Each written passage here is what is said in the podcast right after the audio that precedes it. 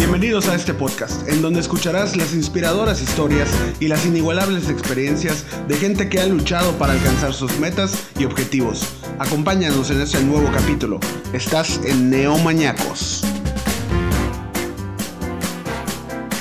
Continuamos discutiendo temas de relevancia como lo son el turismo y la educación. En este caso nos acompaña Ingrid, quien es directora de una escuela primaria y secundaria quien nos comparte su experiencia y nos cuenta cómo esta nueva normalidad ha impactado en su empresa y en la educación en general desde su perspectiva. Estás en Neomañacos.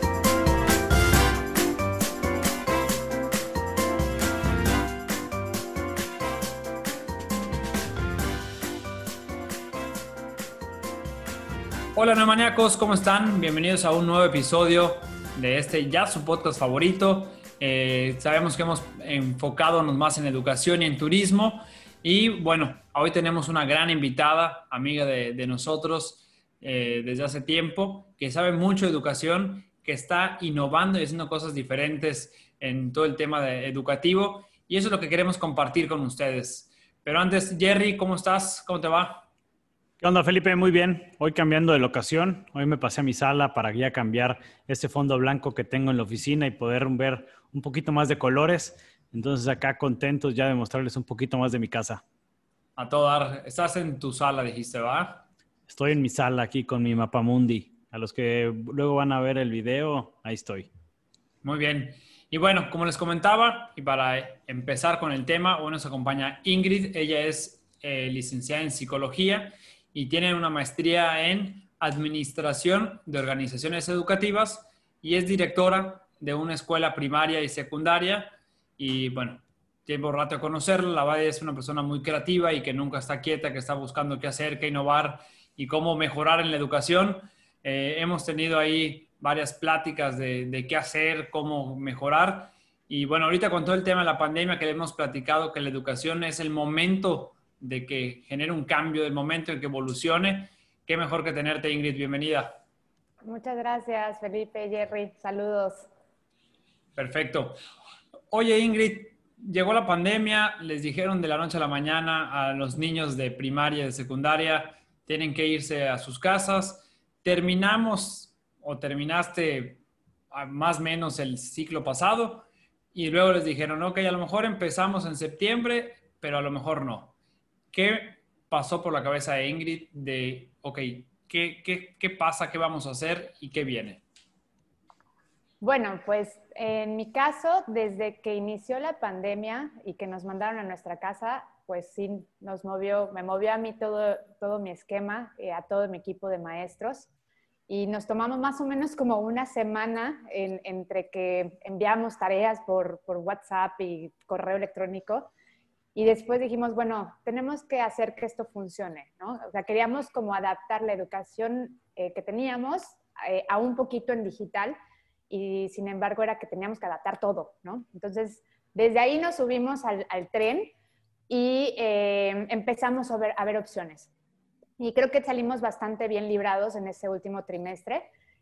porque sí empezamos ya con las clases en línea, a través de esta misma plataforma de Zoom y, y, bueno, utilizando correo electrónico, el Classroom de Google y así. Y bueno, cuando terminamos, nos sentimos muy contentos. Fuimos una escuela que tuvo muy buenos resultados. Yo estaba feliz porque teníamos el 100% de asistencia a nuestras clases, cosa que no pasaba en lo presencial, porque siempre los lunes, el viernes, teníamos una asistencia casi del 80%, ¿no? Entonces, fue como maravilloso eh, cómo había una reacción por parte de nuestros alumnos y de eso nos agarrábamos, ¿no? De las cosas buenas. Y al momento de que salimos al verano, nos dimos un descanso bien merecido porque eh, todo este cambio eh, ha sido bastante difícil, ha sido muchas horas de inversión en el aprendizaje y eh, pues necesitamos también reposar, ¿no? Nos dimos un descanso y en la parte administrativa, sobre todo yo, bueno, no descansé tanto porque siempre he estado pensando qué mejorar, ¿no? Y fue que dije, bueno, vamos a plantear los escenarios, tanto eh, semipresencial, eh, esa, esa, parte que mencionó la CEP, de que los alumnos fueran la mitad del grupo unos días, la mitad del grupo otros días, eh, y la parte en línea, ¿no? Entonces, bueno, yo dije, independientemente de, ambas, la cuestión de niña se tiene que quedar. Entonces, prácticamente le aposté más a la, a la parte en línea y pues ya cuando dijeron no regresamos, la verdad es que ya teníamos camino recorrido con ese plan y simplemente fue seguirlo. Oye, pero cuando piensas eh, en línea, o sea, no es lo mismo nosotros que trabajamos en una universidad, que dices, bueno, a lo mejor ya están acostumbrados a tener una laptop, eh, entrar a su correo, este, mandar por WhatsApp, el Zoom. O sea, ¿qué estabas pensando cuando es, voy a mandar a los niños a que tomen ahora clases en línea? O sea, eh, el cómo, cómo aterrizarlo con los niños, ¿Qué, qué, qué practicaban con los maestros, si se va a poder, los papás que les decían. Pues incluso desde ahí, para mí, yo como directora fue una limitante. Yo, mi escuela está en un área en, la parte de Mérida, en el sur, y yo consideraba que mi población no iba a poder contar con estos dispositivos, incluso consideraba la capacitación de mis maestros, si, eran aptos o no, pero al final fue como de, oye, pues vamos a intentarlo, eh, a ver si funciona, ¿no? Y ya si nos estamos tropezando en el camino, pues ya nos levantaremos juntos, ¿no? Y te digo, yo me impresioné al ver la reacción de, tanto de los niños como de los maestros, de decir, pues no tengo, pero ahorita lo consigo, eh, aquí con el celular, me conecto en el, en el, internet del vecino, o sea, muchas estrategias que fueron poniendo cada persona y que fue ayudando a que funcionara, ¿no? Ya ahorita para, para este nuevo ciclo, ya varios papás obviamente tuvieron que hacer inversión en a lo mejor un mejor internet o en algunos dispositivos de más, sobre todo esas familias que tengo, eh, tengo familias de tres o cuatro niños en la escuela y si dices, o sea, pues ni modo, tendrán que hacerlo, sobre todo si quieren esta parte de la educación que continúe en estos días de pandemia, ¿no? Y bueno, nosotros como escuela, con nuestros maestros, pues eh, les apoyamos para aquellos que no tenían algún dispositivo eh, en casa, les apoyamos con, esas herramientas desde la escuela, se las llevamos a su casa para que pudieran dar las clases en línea también. Hace, hace unos episodios estuvimos con Daniel Tapia y él hablaba mucho sobre el escuchar a los maestros, ¿no? Creo, creo era un punto muy importante, el escuchar su sentir, su pensamiento. ¿Qué te llevaste tú al tener estas primeras reuniones eh, con los maestros? Padrísimo, padrísimo. Eh, yo eh, había iniciado un proyecto personal, yo tenía una guardería, entonces estaba entre que la guardería y la escuela. Al momento de, que se para todo, me decidí por, por la escuela, que continuaba, y me acerqué mucho a ellos. para mí ha sido fabuloso porque ahora he estado mucho más cerca de lo que podía estar cuando estábamos en clases presenciales, sobre todo por los tiempos. Al ahorita hacer ese cambio a en línea, no podemos continuar con el horario escolar que teníamos antes, ¿no? Que antes empezábamos clases 7 de la mañana, terminábamos 2 de la tarde y, sin descansos y cosas así. No, o sea, tenemos que adaptarlo a nuestro contexto, a nuestra casa y por lo tanto adaptamos eh, un poquito la hora de entrada de nuestras clases más tardecito, terminan las clases antes, tienen más descansos para que no estén tanto tiempo en la pantalla los niños. Eh, y eso me da chance para trabajar con los maestros más uno a uno y clases, eh, bueno, y reuniones grupales, ¿no? Yo, yo he trabajado mucho el trabajo en equipo. Con ellos ha sido el, el lema de vamos a hacer un trabajo en equipo y quien no tenga a lo mejor las capacidades, bueno, vamos a compensarlas con las del otro y vamos a ayudarnos y vamos a comunicarnos y como dices, eh, saber cómo están, eh, cómo están tanto en la parte profesional como en la parte personal, ¿no? Y, ayuda un montón. Eso, eso ha sido una, una, una estrategia bastante buena para, para el triunfo de nuestro trabajo. Sí, yo creo que lo que a veces se nos olvida es la parte personal de los maestros, ¿no? Y queremos que, a ver, ¿y qué estás haciendo? Y la clase y la planeación, y se nos olvida. Y creo que eso que comentas de escuchar en la parte personal ayuda también a que el maestro se sienta más identificado con la escuela, se comprometa más con el niño y con la educación. Porque al final de cuentas dices, oye, se preocupan por mí también, ¿no? Al final de cuentas el maestro es una persona. Sí, sí, y, parte también de eso yo trato con mis maestros de yo marcarme como líder y como maestra para que ellos se vean como alumnos y a su vez entonces ellos lo transmitan así con sus alumnos, ¿no? Entonces, si yo les, yo les pregunto todos los días, buenos días maestros, ¿cómo están? Eh, ¿Cómo les fue el fin de semana? Platíquenme. Yo estoy tratando de, de, enseñar con mi ejemplo a que ellos después lo transmitan así con sus niños. Y también ha funcionado. A todo. Oye, Ingrid, me gustaría ir a, a estrategias. ¿Qué estrategias te presentaron los maestros que podían implementar con la educación a distancia con niños de primaria, por ejemplo, de primero a tercero? Que lo que más he escuchado es no van a prestar atención, no se van a poder sentar en un Zoom, no lo conocen. Este, si con trabajo y lo tengo 10 minutos sentado, creen que voy a estar escuchando la clase. Entonces, en estas ideas que ibas platicando con los maestros, ¿qué empezó a salir? Y me gustaría si me puedes platicar alguna así que digas muy loca y que no pudimos implementar, pero bueno, creo que cuando más generas ideas es cuando salen lo mejor. ¿Y cuáles sí ya están implementando y les han dado resultados ahorita ya la nueva normalidad de la educación? Ok, bueno, pues de estrategias ha sido mucho el abrirnos y salirnos de la caja, ¿no? Eh, como te digo, quitarnos esta parte de, querer dar clases presenciales y, pensar que, esto va a ser nuevo, entonces tenemos la capacidad de hacerlo como queramos, ¿no? Yo, yo siempre les digo, pensemos en una hoja en blanco y a ver qué escribimos en ella, ¿no? Y mucho, una, una premisa que tenemos que tener eh, siempre presente es que al tener eh, este dispositivo que es muy visual, eh, auditivo, pues a veces nos falta la parte kinestésica, la parte del contacto. Entonces, pues lo estamos trabajando en nuestras clases, hacemos que las clases sean de, de, los tres sistemas de representación, ¿no? que es visual, auditivo y kinestésico. un ejercicio que, me encantó, que, prepararon los maestros, para enseñarles a los niños estas plataformas, eh, ellos hacían que señas, ¿no? El Zoom se, representa con esta seña, el Kahoot, que es una, eh, un jueguito, es para eh, los exámenes, entonces es con esta seña. El Classroom es para las tareas y el Red Larus, que es la marca que nosotros llevábamos, este, como un libro, ¿no? Entonces estuvo buenísimo porque así fue como les presentamos las, herramientas a los niños y ahorita tú a cualquier niño de mi escuela o incluso padre de familia, si le haces una seña así o así, enseguida ya le viene la palabra de la, herramienta, ¿no? Zoom, Kahoot. Entonces, fue una, son el tipo de aprendizajes muy, eh, que penetran muchísimo la parte del cerebro, ¿no? Entonces, en base a eso es que tratamos de hacer nuestras clases, ¿no? Las clases tienen que ser dinámicas, las clases tienen que ser llamativas para los niños, utilizando mucho el cuadro de la pantalla del Zoom. Y no nada más me quedo aquí eh, platicándole ¿no? al, niño poniéndole una presentación. Eso lo tenemos así como casi casi como regla.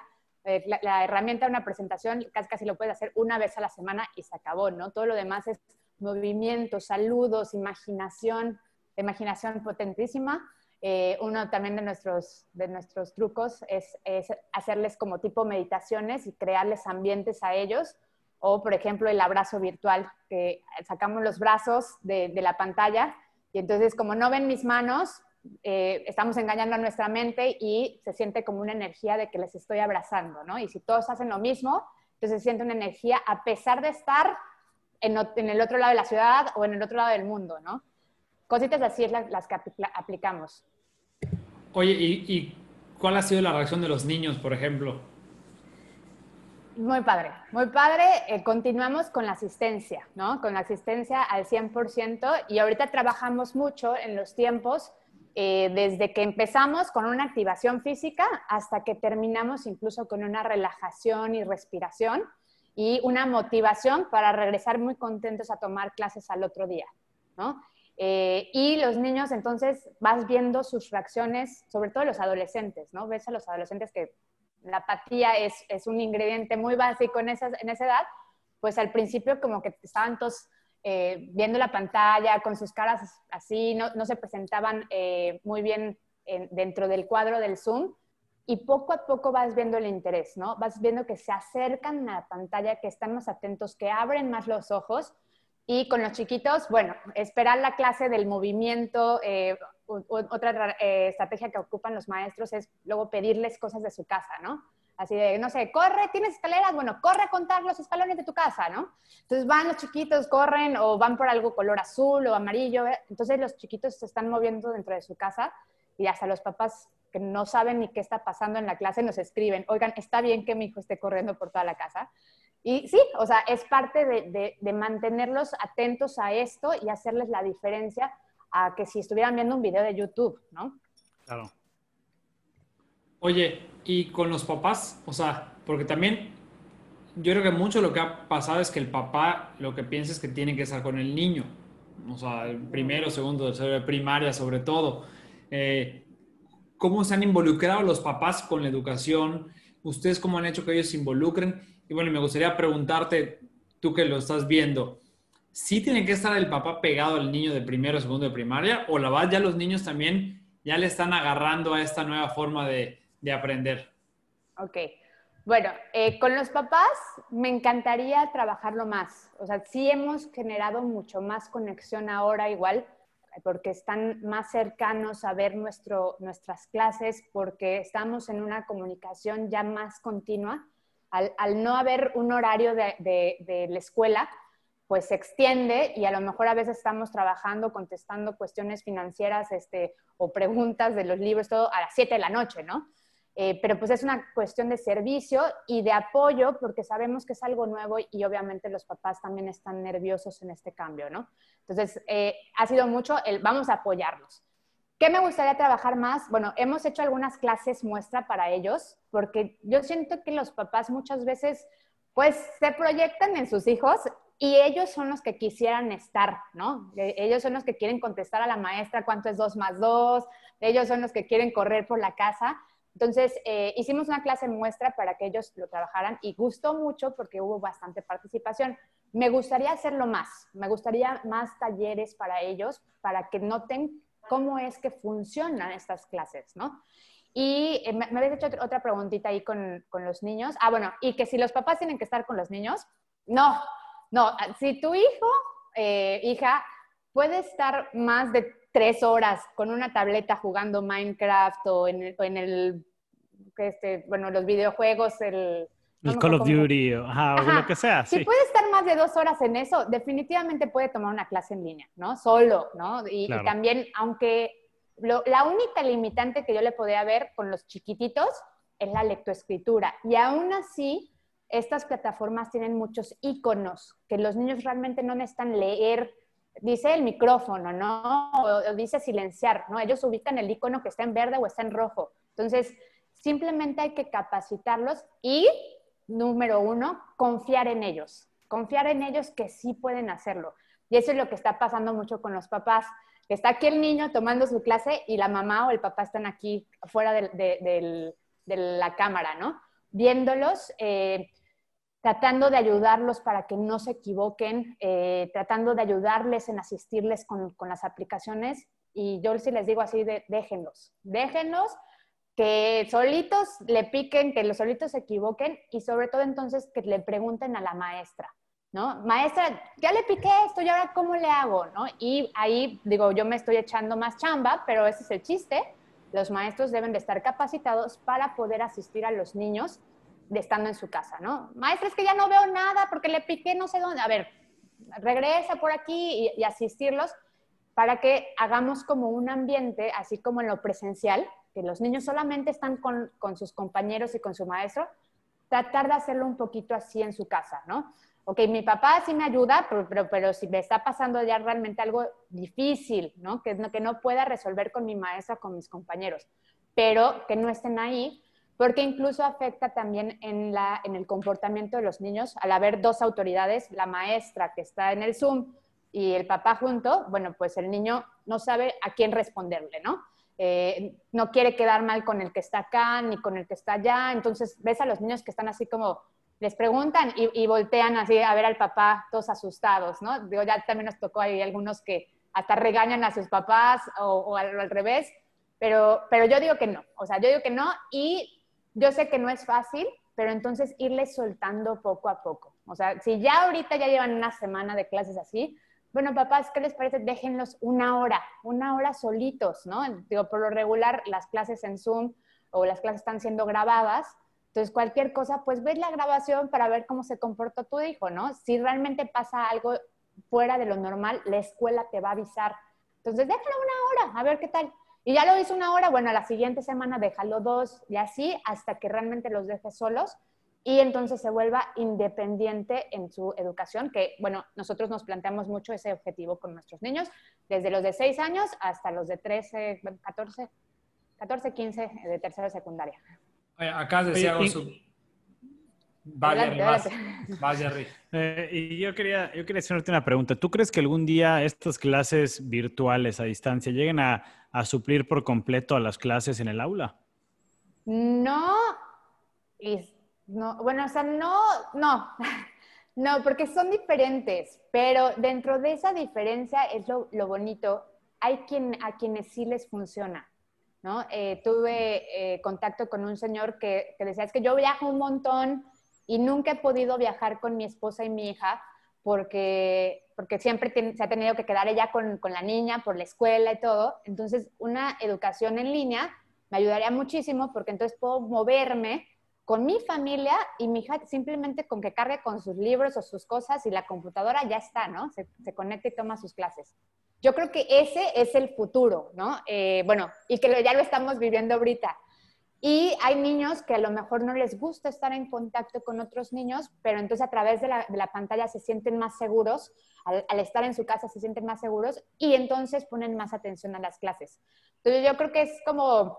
como Diversificar. Exactamente. Diversificar como una heladería, va a haber de todos los sabores y en el futuro, pues la educación en línea, ya para todos los niveles, permanecerá y también la presencial. Sí, creo que es algo que ya estaba y hoy con el COVID llegó para quedarse en todos los niveles. Oye, y quiero regresar a lo que, estaba, a lo que habías comentado antes, el tema de la confianza. Dijiste confiar, tanto papás, maestros. ¿Cómo, ¿cómo como papá o como abuelito este, que está con el hijo, la verdad, yo digo, tengo una hija de tres semanas, no, todavía no puedo entender esto, pero ¿cómo confiar a mi hijo de seis años, de siete años? O sea, ¿cómo saber que sí, o sea, luego no es lo que no sabemos, creemos que no va a poder el niño, ¿no? O sea, muchas veces, y por esto es allá, ¿Qué, verías tú o qué, qué, les ha servido para generar esta confianza en los niños y en los papás de que sí van a poder? Ok, bueno, en, en la escuela ahorita estamos trabajando en eso. Todavía tengo mi grupo de los más pequeñitos, primero de primaria, que creo que la, mayor, la mayoría están teniendo ahí ayuda de la mamá, pero ya llevamos dos semanas de clase y a, a partir de esta tercera es que ya vamos a empezar a intervenir en eso con los papás de, ¿sabes qué? Necesitamos que ya dejes solo a tu hijo o a tu hija.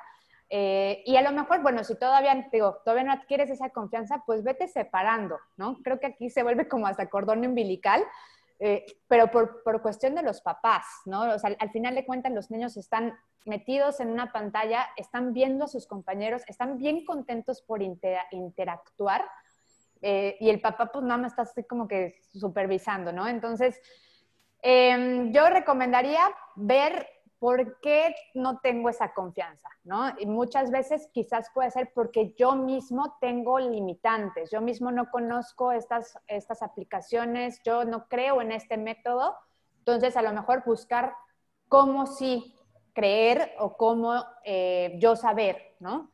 Y dos, pues porque no sé si a lo mejor no he visto que mi hijo tenga esas habilidades pero la verdad es que si ya hoy un niño pequeñito de, de años para abajo toma una clase en línea, ya, o sea, es una ganancia enorme si ya contestó una pregunta de la maestra, si ya le sabe prender y apagar el micrófono, o sea, eso hay que aplaudírselos y en eso hay que confiar en ellos. Y así pequeños pasitos, ¿no? O sea, porque con esos pequeños pasos va a llegar en algún momento a poder ser independiente tomar una clase e incluso hasta compartir su propia presentación.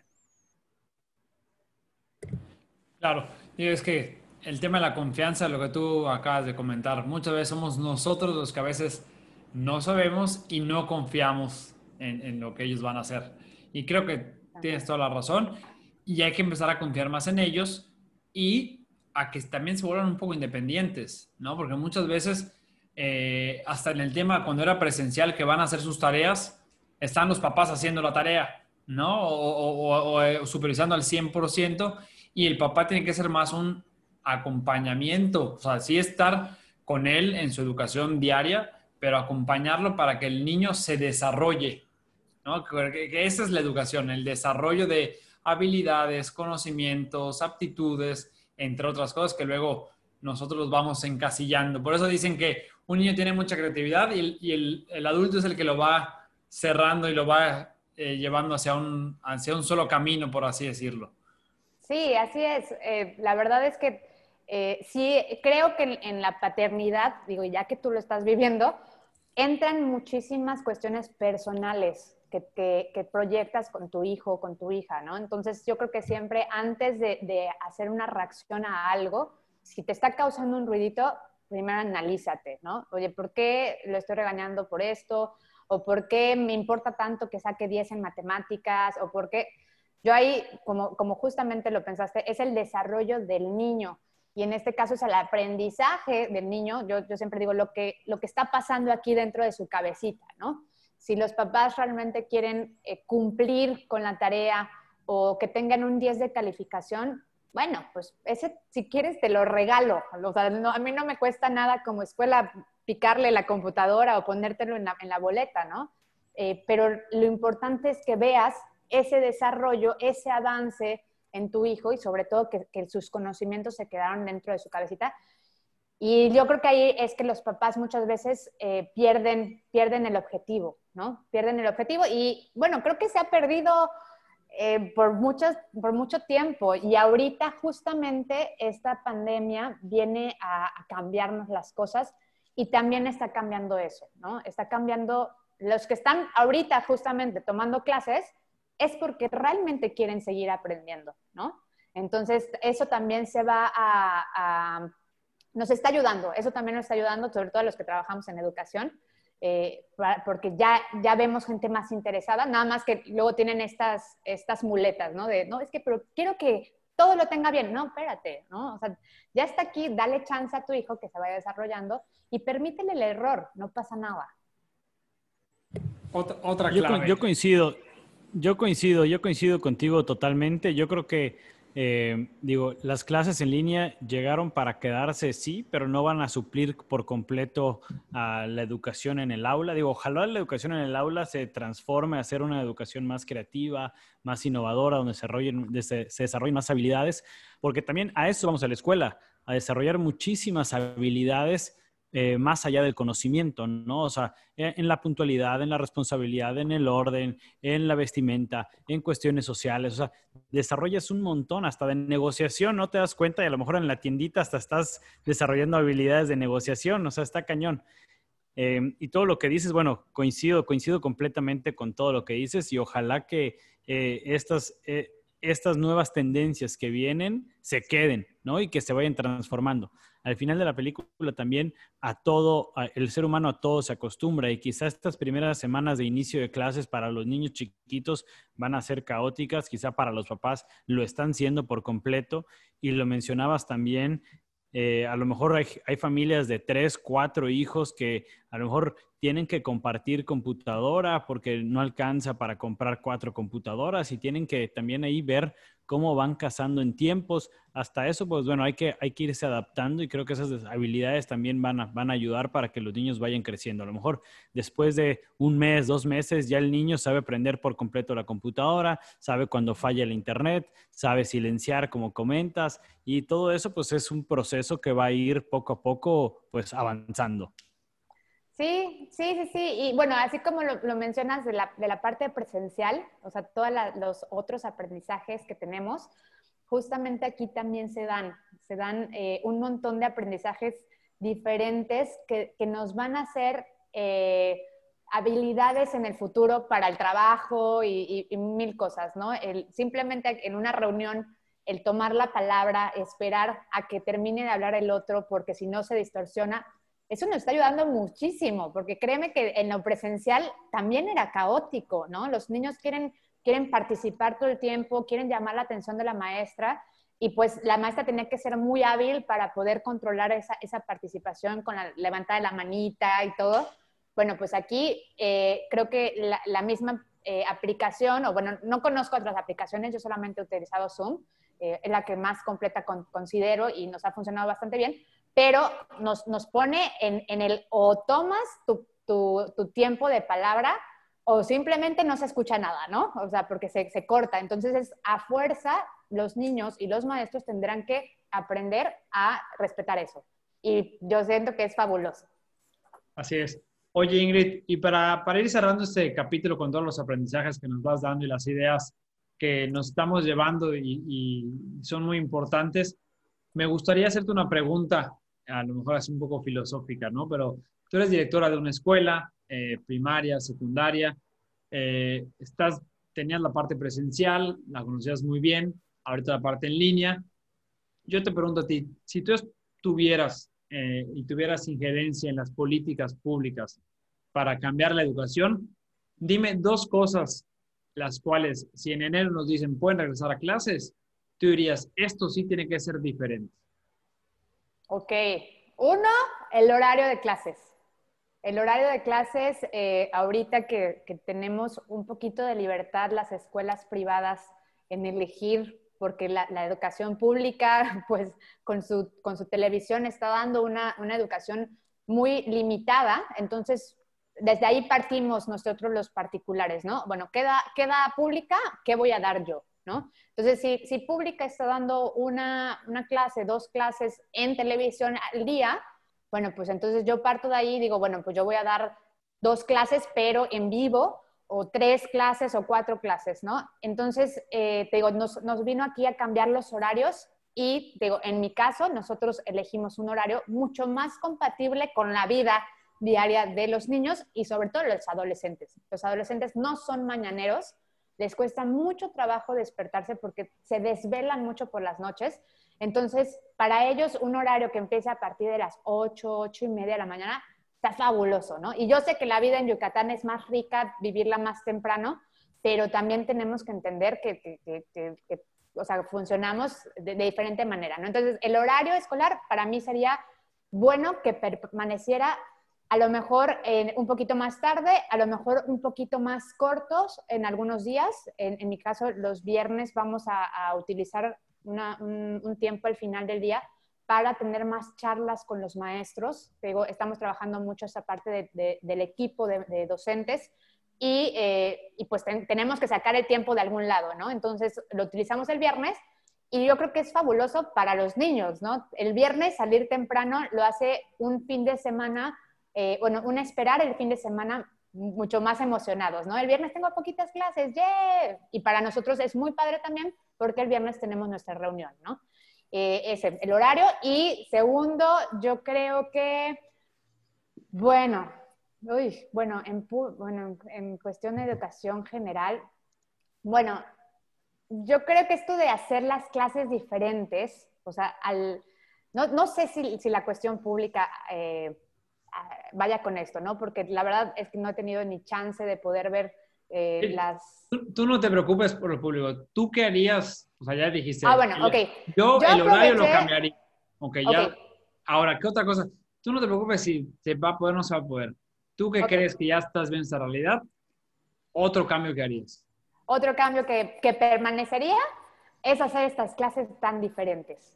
Yo aproveché esta, esta decimos la confusión de que si la pandemia, de que si salimos, de que si el cambio en línea y todo, para cambiar realmente la educación y las clases.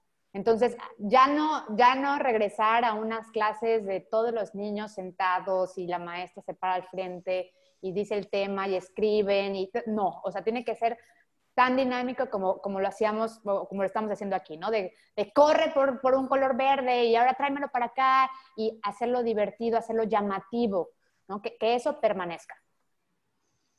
Súper bien. Yo igual creo que de los cambios que haría, lo coincido contigo en el tema del, del horario, hasta en la universidad. O sea, yo, yo vería en el tema de la universidad, las clases teóricas que sean a primeras horas y a últimas horas, que lo puedo llevar en línea o sea, que no tengas que trasladarte, ¿no? Y que a lo mejor te levantas a las 6.40 te lavas la cara y a las 7 y 10 empieza tu clase, pero sabes que es algo mucho más teórico o asincrónico, que no tenga que ser todos martes y jueves de 7 a 8 martes, sino que lo puedas llevar, ¿no? Y va más un acompañamiento.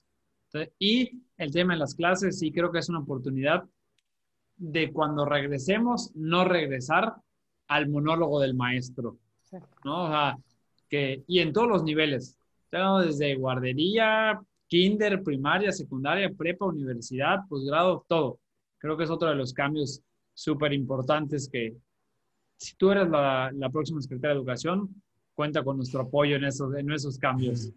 Gracias, gracias. No, pues vamos a hacerlo desde nuestra trinchera y vas a ver que, que va a cambiar.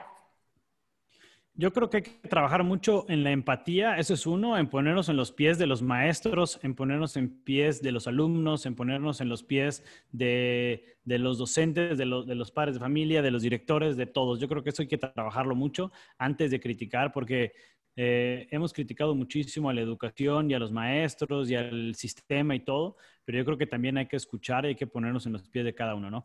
También yo creo que es muy, muy, muy, muy importante que este, este periodo todos seamos unas esponjas, que nos pongamos a leer, que nos pongamos a escuchar podcasts, eh, audiolibros de tendencias educativas, de este tipo de, de, episodios, o sea, para aprender. Digo, al final de la película ahorita nadie tiene la varita mágica y nadie tiene como que, oye, este es el camino a seguir pero yo creo que si todos empezamos a, dar nuestra experiencia y a compartir y a levantar la mano, creo que vamos a ser eh, protagonistas y cada quien va a poner su granito de arena para tener un mejor sistema educativo, ¿no? Yo creo que eh, vamos por buen camino y entre los que están levantando la mano, yo creo que hay que compartirlo. Creo que eso es muy importante. No verlo nada más como, como un caso de éxito mío y ya cerrado, sino si te está funcionando, compartirlo, porque a alguien más le puede funcionar. Claro, y ahí yo les agradezco muchísimo, Felipe y Gerardo, por invitarme y definitivamente que esto le llegue a quien lo necesite. Y sí, eh, comparto mucho lo, que tú mencionaste sobre ponernos a investigar qué se está haciendo, qué se está haciendo en, diferentes niveles educativos en otros estados de la República o incluso en otras partes del mundo. Así eh, es. Justamente nosotros mismos nos hemos acercado más al Internet entonces, eh, pues también aprovecharlo, ¿no? Sí, así es. Pues eh, Ingrid, muchísimas gracias por compartir todo esto con nosotros. La verdad es que nos ayuda muchísimo a nosotros que estamos en medio de la educación y espero que a todos los que nos están escuchando igual les sirva muchísimo. Eh, esperemos que pues bueno sigan estos cambios positivos, que los cambios buenos se queden y que las cosas malas, los hábitos malos, las partes del sistema en las cuales nos quejábamos, pues se vayan eliminando y que también que cada vez más gente que tenga propuestas, que también levante la mano y que propongan, porque muchas veces es nos quejamos, nos quejamos, nos quejamos, pero nunca proponemos, ¿no? Entonces yo creo que eso es muy importante. Ingrid, muchísimas gracias por estar en los micrófonos de Neumaníacos. ¿Hay alguna página, algún eh, correo, algún, algo donde te pueda contactar alguien? Ok, directamente a mí por el momento no, pero en el Facebook o Instagram de, la escuela en la que trabajo es Colegio Cuculcán. Eh, en, ambas, en ambas plataformas ahí me pueden contactar, yo también lo reviso. Y cualquier duda y si necesitan apoyo de, mi parte, adelante.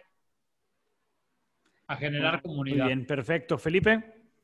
Nada, igual agradecerte Ingrid porque sé que siempre estás pensando en cómo innovar con los niños y las clases y los maestros. Y, y, creo que eso es el futuro de la educación. Y lo, ya lo dije mil veces, pero lo seguiré diciendo que el tema de la pandemia nos ayude a ver cómo podemos mejorar la educación y no regresar a lo que teníamos antes. Creo que la educación llevaba muchísimos años sin cambiar y esto es una oportunidad de, oro para que realmente hagamos algo diferente. Así que muchísimas gracias. Gracias a ustedes, gracias a ustedes y sí, eh, a generar ese cambio que nos, que nos toca a nosotros y como dijo Jerry, para ponernos en el lugar en los pies de los niños, de los jóvenes, adultos que están recibiendo este servicio eh, y que eso mismo les ayude en un futuro a generar nuevas generaciones, bueno, a tener nuevas generaciones mucho más preparadas y, incluso generar un cambio en el mundo. Así es. Totalmente, totalmente. ojalá este mensaje llegue a muchísima gente, ojalá nos ayuden a compartirlo a gente que esté involucrada en educación, de en cualquier eh, nivel, primaria, secundaria, eh, universidad.